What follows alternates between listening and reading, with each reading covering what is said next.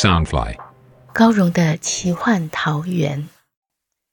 武侠小说是华人独有的乌托邦世界，满足每个人的热血侠义、冒险乐趣与远大梦想。高荣的奇幻桃源是一个以高荣武侠小说连载，加上一点点创作解说的单元。周一到周四，每天晚上十点，陪你仗剑江湖，快意恩仇。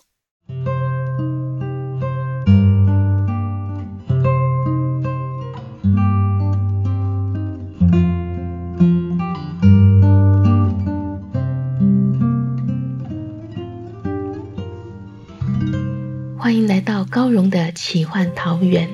大家好，我是高荣。今天要播出的是《残天阙》第二季五十集。在上一集的故事里，月孤雁想叫画儿顶替失言高僧，弥补泛海伏魔阵的缺口。可是神秘的黑衣剑客却是个绝顶高手，他轻易就破解了画儿手的方位，以至于其他三位高僧一下子就陷入了危机。千钧一发间。一位红衣女将军来到，解救了他们。这位美丽的女将军，竟然是巫仙教的圣火使。巫仙教的势力进到中州是为了什么？难道是魔界术师善能离到西漠散播的谣言已经起了作用？红衫军真的来抢无间岛的兵刃了吗？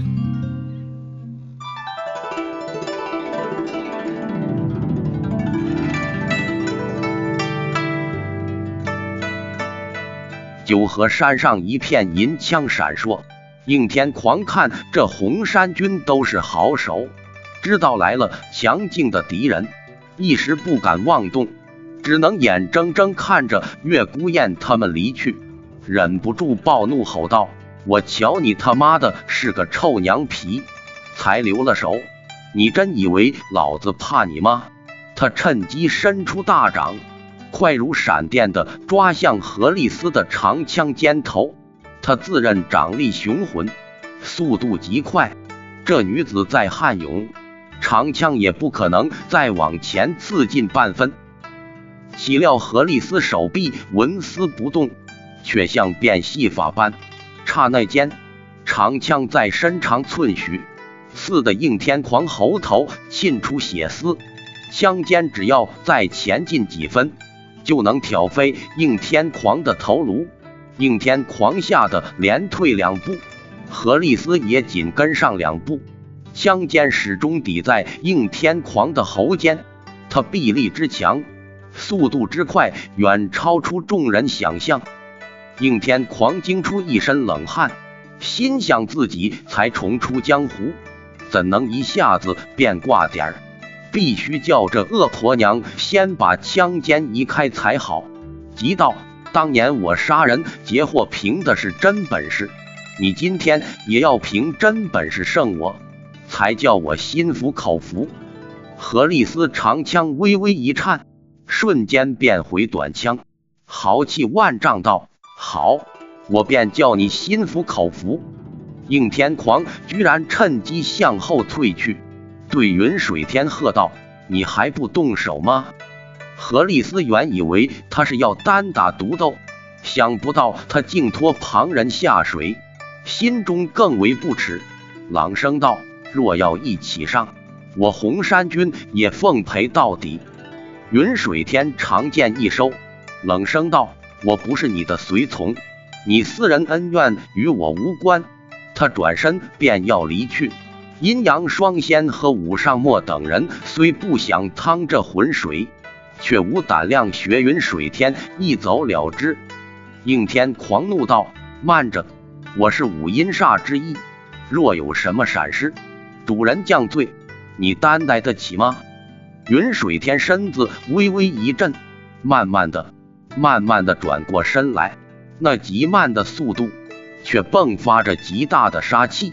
当他正面对向何丽丝时，剑光已随着眼中残酷的冷光直射过去。月孤雁等人已远远离开，又攀上另一个山头，登高下望，只见红衫军与应天狂等人已激斗成一片。何丽斯站在阵法的中心眼，双手舞枪，威风凛凛的指挥红衫军。他们手中的银盾，除了防护作用，盾面还可借着阳光的折射来晃耀敌人的眼目。盾圆薄利坚硬，整个银盾就是一个圆形的杀人利刃，还不时会有长枪突刺出来。敌人只要稍不注意，随时都会被割伤或刺伤。在何利斯各式阵法交错运用下，圆盾时而蜂拥堆来，时而形成坚壁金墙，时而像银龙飞舞，看得众人的眼睛都花了。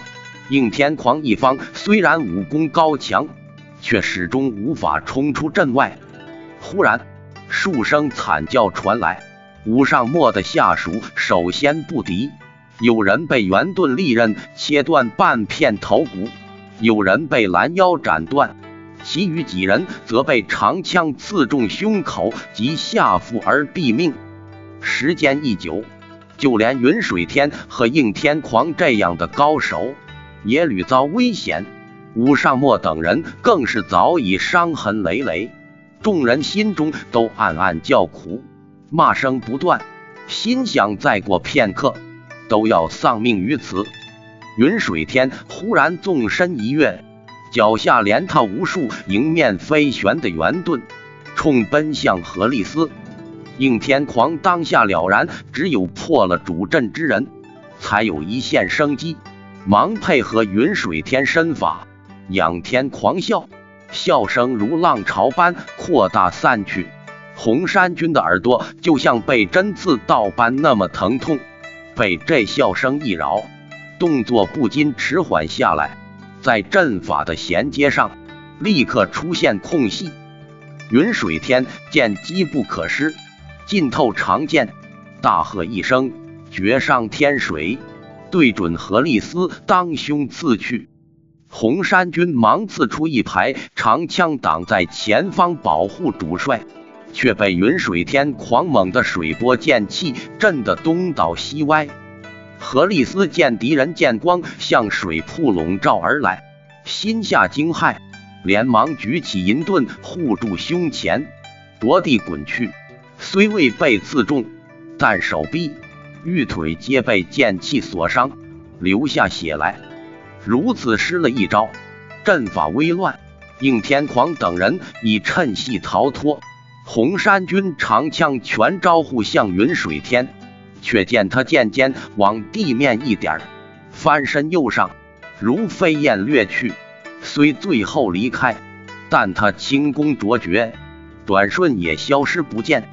何丽斯双枪一扣，回复长枪，心中暗暗恼怒自己过分轻敌，手一挥，即率众人离去。